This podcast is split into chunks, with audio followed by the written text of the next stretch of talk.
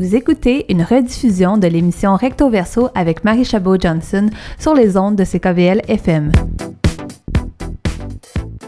Je m'appelle Patricia Bérubé. Je viens de terminer ma maîtrise en histoire de l'art à l'Université de Montréal sous la direction d'Emmanuel Château-Dutier et j'entame euh, cet automne un doctorat en médiation culturelle à l'Université Carleton à Ottawa.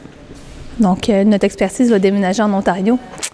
Euh, mais j'allais dire, là, ton, projet de maîtrise, c'est souvent, on, imagine la maîtrise comme quelque chose de flou, hein, des documents qu'on finit par mettre sur des tablettes, mais toi, il vient à être vraiment concret. On le voit directement au Musée des Beaux-Arts de Montréal en ce moment. Peux-tu juste un peu nous décrire qu'est-ce qui t'a amené, justement, puis c'est quoi un peu ton projet, puis après ça, on pourra enchaîner là-dessus.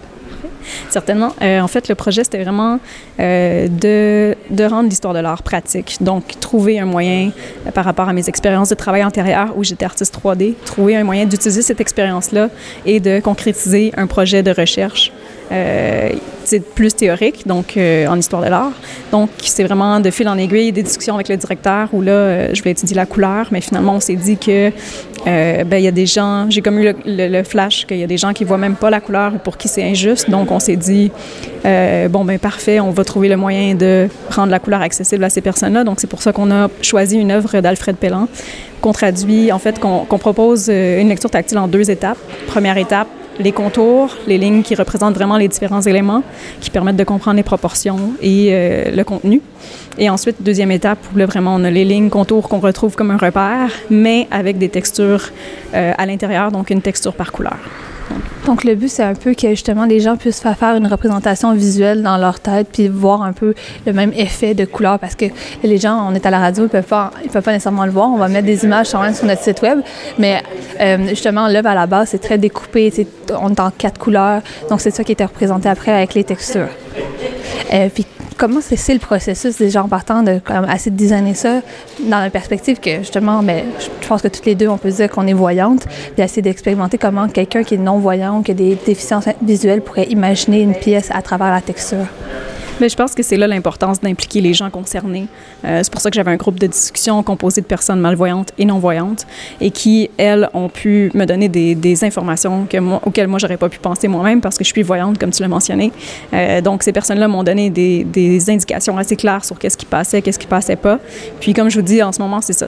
Moi, je considère ça un prototype, donc c'est l'étape 1 de 1000, 1000 étapes à venir. Mais, euh, somme toute, c'est ça. Ça a été testé et des participants étaient en mesure de comprendre quelle était l'œuvre euh, seulement par le toucher.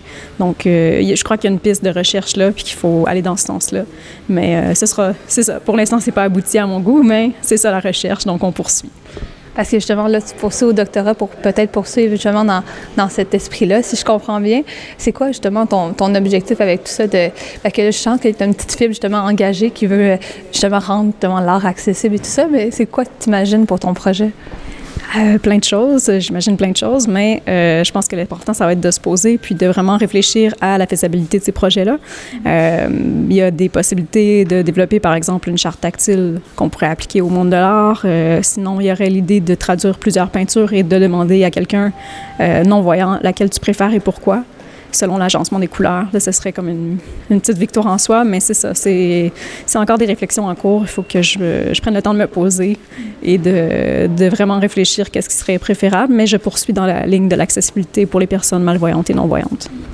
C'est ça qui doit avoir des défis parce que là, justement, cette, cette pièce-là est très découpée. On, on, peut voir les. Je peux imaginer les sections, mais quand on imagine les pièces, mettons, je parle de la Renaissance, j'imagine genre une pièce qui est vraiment plus. Ouais, plus bon, impressionniste, réaliste. Moi, j'ai, n'ai pas nécessairement les connaissances pour déterminer les catégories, mais qui est moins justement dans le, figuratif. Ça doit apporter d'autres défis. Est-ce que tu as pensé à cela? Euh, oui, j'y ai pensé. C'est dans les, pistes qui m'intéressent euh, en recherche en ce moment. On pourrait, par exemple, penser à un algorithme qui simplifie euh, la toile et qui permettent de définir des zones principales de couleurs. Euh, c'est ça, il ne faut pas le voir comme une traduction ou une reproduction de l'œuvre. Ce ne sera jamais une copie, c'est pas le même médium. Euh, l'objectif, c'est vraiment d'avoir un outil tactile pour donner une liberté de compréhension à des gens qui n'ont pas la faculté de la vision. Donc, c'est comme ça, je pense qu'il faut, il faut le penser. Il faut vraiment, si on s'attend à avoir une copie, ben là, c'est sûr que forcément, on va être déçu face au, projet. Puis c'est difficile d'avoir une copie de la couleur si on n'a jamais conceptualisé la couleur en plus. Oui, c'est ben sûr que c'est très subjectif comme projet. Euh, qu'est-ce, qu'est-ce qui arrive si, par exemple, un aveugle de naissance, pour lui, bleu, c'est rouge dans sa tête? On n'a aucun moyen de le savoir. Il n'y a pas de repère.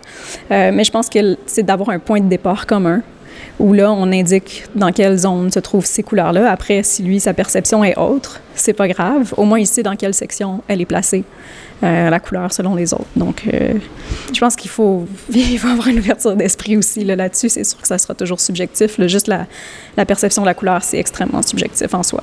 Mm-hmm. On ne sait même pas si on voit la couleur de la même façon. Exactement. En ce moment, on n'a aucune idée si nous deux, on perçoit la même couleur euh, pour le genre de vert gris sur le tableau. Donc, c'est très particulier. Et on sait aussi, par exemple, que les femmes euh, ont une sensibilité plus accrue par rapport à, la perception de la couleur. Donc, peuvent définir euh, plus de tons, plus de tonalités. Euh, donc, il y a d'autres pistes aussi de recherche potentielle, je crois. Donc, c'est fou dit comme ça, parce que c'est comme un peu le... Quand on pense à la peinture, je pense que c'est le handicap le plus gros qu'on pourrait imaginer justement pour essayer de faire de l'accessibilité je sais pas, mais ça doit faire plusieurs années là, que je comprends que tu travailles là-dessus. Euh, justement, est-ce que tu as vu des, euh, je sais pas, des, des, obstacles, des réticences de la part justement du milieu artistique ou est-ce que, genre, justement, tu vois une grande ouverture, entre autres de la part du musée? Euh, ben, il y a une très grande ouverture à commencer de l'université euh, parce que j'étais en programme, euh, j'étais en histoire de l'art et c'est pas un projet traditionnellement soumis en histoire de l'art. Normalement, on fait de la théorie et c'est ça qui est ça. mais ils ont eu une, une extrêmement belle ouverture à l'Université de Montréal où on me dit on appuie ton projet à 100% vas-y, développe. Puis ça, j'ai vraiment apprécié ça. Puis ensuite, il y a eu l'ouverture du côté du musée aussi qui était super enthousiasmé par le projet et qui m'a tout de suite, dès le début, donné son appui. Donc, ça, vraiment, je suis choyée. Là. Je pouvais pas mieux tomber euh, au niveau des partenariats. Parce que c'est le fun, c'est sorti des classes, hein, qu'on peut le voir directement au, musée dans, dans, la salle, dans la, au sous-sol, euh, dans la pièce Le temps des manifestes. Donc, euh, on peut, je vais le préciser dans nos, sur le web et tout ça, puis après en, studio, mais c'est le fun de pouvoir l'expérimenter.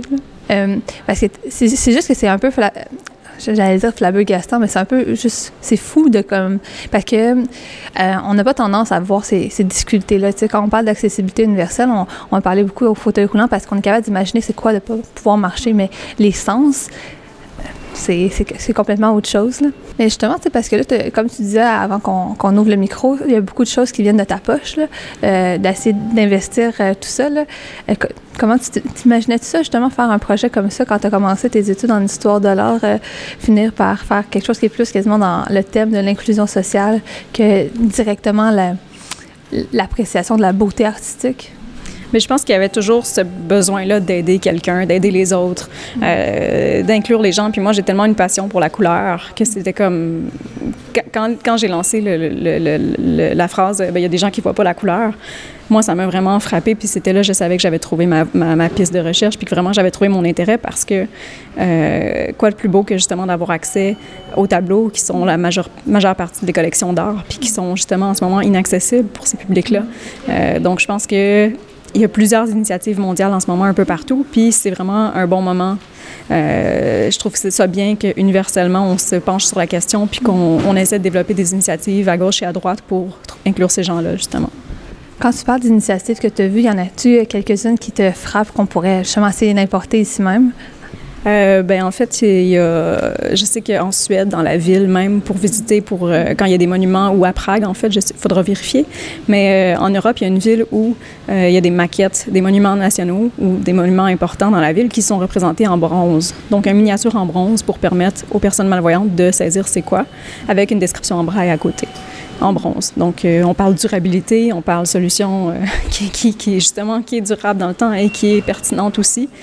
Euh, donc ça, ce serait une piste à, à intégrer au Québec qu'on pourrait peut-être développer. Euh, il y a plein de, plein de choses. Euh, il y avait le, baiser de Klimt avec les capteurs à l'arrière. Moi, ça me fascine. J'aimerais ça rencontrer ces, ces personnes-là, mais ça fait un peu loin. Mais j'aimerais ça vraiment savoir comment ils ont procédé parce que, bon, apparemment, on passe les doigts sur le prototype et on apprend qu'est-ce qui est, on apprend le contenu. Donc, ça, c'est la chevelure ou peu importe. J'ai pas eu la chance de passer mes doigts sur cette, cette œuvre-là, mais donc, c'est ça. Il y a d'autres initiatives qui se développent. Puis euh, moi, je suis toujours ouverte euh, aux collaborations, aux partenariats. Je pense que c'est la meilleure façon de créer une solution euh, qui soit probante. Tout à fait, mais c'est sûr que ça pourrait être intéressant justement les capteurs parce que comme on disait tantôt, il y a beaucoup de gens qui finissent par comme devenir aveugles avec le temps qu'ils sont nés voyants, mais qui perdent la capacité de la vue, mais qui n'apprennent pas toujours le, le braille. Euh, euh, en fait, je pense que la majorité en fait des gens perdent la vue plutôt que sont nés aveugles.